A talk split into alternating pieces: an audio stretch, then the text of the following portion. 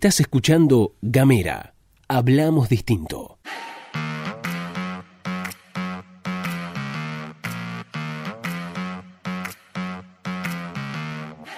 Hola, ¿qué tal? ¿Qué dicen? ¿Cómo les va? Bienvenidos, bienvenidas, bienvenides. Están escuchando otra pastilla de Gamera, este micro informativo que distribuimos de lunes a viernes. Mi nombre es Luz Escarpati como es habitual me acompaña Gastón Lodos. Hola Luz, hola a todos, todas, todos quienes están escuchando. Bienvenidos, bienvenidas, bienvenidas a este micro informativo, este noticiero podcástico con base en Tierra del Fuego, Antártida, Islas del Atlántico Sur. Y antes de empezar queremos mandar un saludito, le mandamos un saludo grande a Gaby, la mamá de Mariela que nos escribió. Mariela nos dijo, mi mamá se hizo amiga de Spotify y los escucha todos los días por Spotify, así que gran abrazo a Gaby. Y si, si querés hacer como Gaby, podés ir a Spotify, bajate la aplicación y buscar Gamera Podcast y ahí vas a encontrar todos nuestros contenidos. Además te recordamos que podés buscarnos a través de las redes sociales en Twitter, en Facebook y en Instagram. Nos vas a buscar como arroba gamera TDF. Ahora sí comenzamos con el desarrollo de la información. Ayer el Ministerio de Salud informó que falleció el paciente número 136. Había sido ingresado a terapia intensiva por tener COVID-19. Según la información oficial,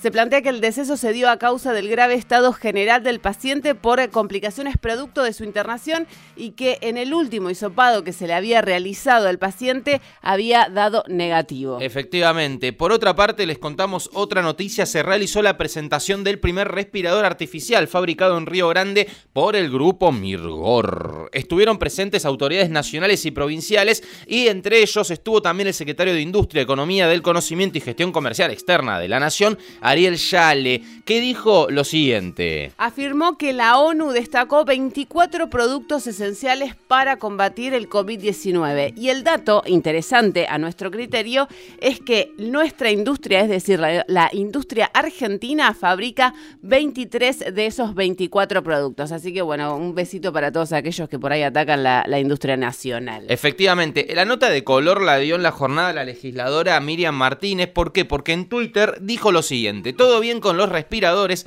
pero es la misma empresa que fugó más de 240 millones y medio de dólares a un paraíso fiscal dinero fueguino, aclara la legisladora, mientras le bajaba el salario a sus trabajadores. Nicolás Caputo, ¿te suena? Cierro comillas, esto dijo la legisladora Miriam Martínez. Me suena, claro que me suena. Lo que está planteando la parlamentaria tiene su correlato con la investigación que lleva adelante la Comisión Bicameral en el Congreso Nacional para estudiar justamente la fuga de capitales. Y la deuda externa. Exactamente. La relación entre la deuda externa y la fuga de divisas. Ahora, la pregunta es, ¿qué está discutiendo? Qué, ¿Cuál es el planteo de la parlamentaria? Porque claro que no hay que olvidarse de Caputo, le mandamos un besito, nos escucha todas las mañanas, pero Caputo no estuvo poniendo los tornillos para fabricar el respirador artificial, fueron los trabajadores. Claro, entonces lo que humildemente creemos que hay que discutir en este foro, lo planteamos de este foro, es que Caputo no se lleve la ganancia de un paraíso fiscal y que si se comprueba que esto fue así, eh, que, Que la se- devuelva. que la devuelva, claro. Hay que ser lo suficientemente cuidadosos de poner eso en agenda, la fuga de divisas, sin esmerilar el logro de los trabajadores, ¿no? Y hablando de los trabajadores, mientras tanto, el gremio de la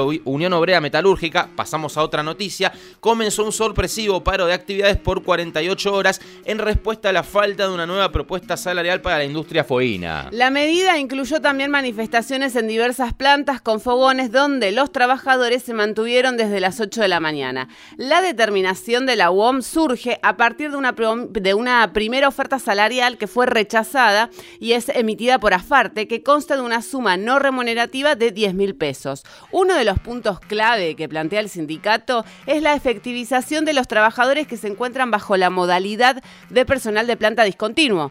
Recordemos, los famosos PPD son estos trabajadores que están contratados por la empresa, pero que, son, pero que pueden trabajar hasta tres meses al año, por ejemplo. Bueno, eh, que están en una situación muy complicada porque en las diferentes eh, entidades gubernamentales nacionales figuran como trabajadores efectivos, que no están eh, despedidos ni nada, entonces no pueden acceder a ninguno de los beneficios que ha dispuesto el gobierno nacional para combatir la crisis generada por la pandemia. Hay que recordar también que esta modalidad se, se llevó adelante, se, se concretó durante el kirchnerismo y que también hay que decirlo, es una modalidad que después no se pudo discontinuar. Hubo acuerdo en ese momento del Ministerio de Trabajo Nacional y también de los sindicatos en relación con este tema.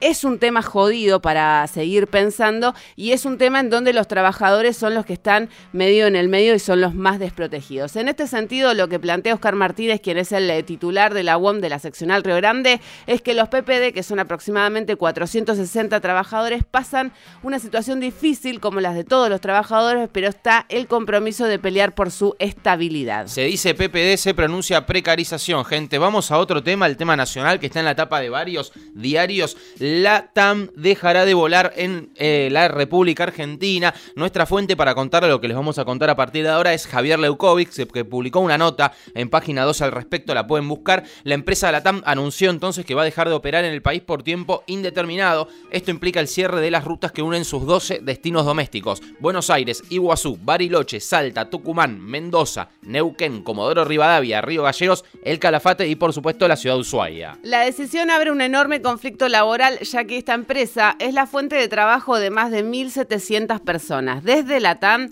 se atribuye el cierre de operaciones a las actuales condiciones de la industria local agravadas por la pandemia y también pidió ante el Ministerio de Trabajo un procedimiento preventivo de crisis para viabilizar el achicamiento. En estos días vas a leer y escuchar que el problema de la TAM fue el gobierno argentino, las leyes laborales y toda la mar de coche y probablemente hasta escuches que lo, van a relacionar con Vicentín. Bueno, la TAM había ah. pedido en su momento bajar un 50% los salarios de sus trabajadores, pero el gobierno unos amigos, pero el gobierno no aceptó ya que la venía subsidiando a través del programa de ATP. Es decir, el Estado ya le pagaba una parte del sueldo a los trabajadores. Ahora, eso no quita que la TAM sí está en una fuerte crisis y que seguramente parte de la decisión de irse es atribuible a estos encuentros con el gobierno nacional. Sin embargo, la foto completa implica contarles algunas cositas más. Por ejemplo, a fines de mayo, la TAM con sede en Santiago de Chile pidió acogerse a la ley de quiebras en los Estados Unidos para reestructurar su deuda. Esa medida alcanzó a las filiales de Chile, Perú, Colombia, Ecuador y los Estados Unidos. Lo que les leo es un textual, las filiales de Argentina, Brasil y Paraguay no están incluidas en la solicitud debido a la naturaleza de su estructura de deuda y sus respectivos estados financieros actuales. ¿De qué magnitud es la deuda de la TAM? Bueno, según la agencia Bloomberg, la aerolínea chilena acumula una deuda global superior a los 7 mil millones de dólares. Otro dato para contarles es que en la Argentina la empresa venía teniendo muy bajo rendimiento y en rigor a la verdad la Argentina le representaba un bajo porcentaje de ingresos. En 2017 era de un 11%, en 2018 de 9,9% y en 2019 de 5,7% representaban los ingresos globales de la TAM la Argentina. Con ese contexto previo y con la realidad pandémica que estamos viviendo, no hay que olvidarse, y conociendo las reglas del mercado, bueno, 2 más 2 son 4, ¿no? Esa es la historia, como dijimos desde el día 1, las consecuencias del coronavirus son tan impensadas como alarmantes y en este caso la TAM va a dejar de volar en Argentina con 1.700 familias en la incertidumbre total y perdiendo conectividad en un país que además no se caracteriza por tener un entramado aéreo profundo, más bien todo lo contrario, ¿no? Quien se refirió a este tema fue Ángel y presidente de la Cámara de Turismo de Tierra del Fuego, en declaraciones a FM Master es perder eh, conectividad, es perder vuelos, es, perder disponibilidad de lugares y es perder un, eh, un jugador más en un mercado eh, aerocomercial que va quedando cada vez más monopólico. Entonces empezamos a quedar, eh, como ya nos ha pasado en otras épocas, eh, dependiendo solamente de una sola línea aérea y sabemos de que eso es extremadamente malo porque por más que sea la línea aérea del Estado o lo que fuera, el día que se le ocurre a alguno de los gremios parar, eh, nos quedamos desconectados absolutamente del mundo. De la otra forma, no estaríamos en la mejor de las situaciones, pero siempre había una opción de un plan B. Más allá de las consideraciones de Brisielli respecto a, los motivos de, paro, de, reclamo de los trabajadores, que para nuestro juicio no, no, representan ningún capricho, hay una discusión que se viene dando y que venimos dando aquí y que se va a dar fuertemente de acá en más, que es el turismo, lo que hace al turismo. La verdad que la perspectiva es muy desalentadora para el sector. Ustedes imagínense, ya lo saben, además, si la decisión de la TAN genera mayor preocupación. ¿Por qué? Porque siempre venimos abordando la demanda, es decir, no va a haber demanda porque por el coronavirus, por la crisis económica. Bueno, ahora además se reduce la oferta, es decir, un quilombo. Quien habló sobre esto fue Alberto Fernández, que lamentó la decisión de la empresa y expresó que hubiera querido que la aerolínea no tome esa decisión. En la misma entrevista que realizó al, con el canal de Telefe Noticias, el presidente también habló sobre Vicentín, y con esto cambiamos de tema, y expresó cómo llega la empresa a este momento. Ha dejado a 2.600 productores sin pagarles. Ha dejado a muchos bancos nacionales que después que estos bancos le dieron créditos en muchos casos incomprensibles, los han dejado también impagos. Y hay una, un comité de acreedores externos que están liderados nada más y nada menos que por, la, por el, el Banco Mundial, que dan cuenta de lo que está pasando en esa empresa. Y hay operaciones denunciadas en Paraguay como de operaciones de lavado de dinero y de malversación de fondos. Les recomiendo busquen esa entrevista para que la vean. Una de las protagonistas de la entrevista fue la periodista Cristina Pérez, que si fuera médica seguramente ya lo hubieran retenido la matrícula por mala praxis. Miren, tan tan, tan, tan rara fue la entrevista que en un momento la periodista en la tercera pregunta que le hace le aclara que la pregunta es de buena fe. Es decir, ustedes imagínense las preguntas anteriores. En definitiva, el presidente habló sobre eh, Vicentín y dijo esos motivos. No lo sabía en su momento cuando anunció la expropiación, pero bueno, así llegó la empresa a este momento. Ah, en este sentido, recomendamos profundamente otra vez aquí en este podcast que escuchen el eh, último capítulo de Otra Economía es Posible, podcast que volvió, que conducen Andrea Ontoria y Cristian Herbias y que hacen una radiografía muy pero muy buena acerca de los números de Vicentín y las consideraciones políticas que hay que tener en cuenta para abordar este tema. Antes de irnos queremos dedicarle esta pastilla de gamera y hacer el recordatorio correspondiente a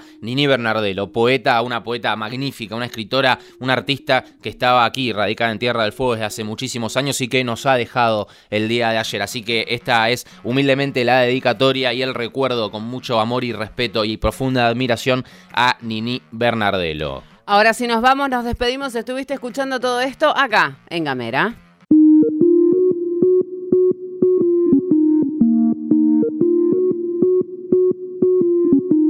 Seguí nuestros contenidos en gamera.com.ar.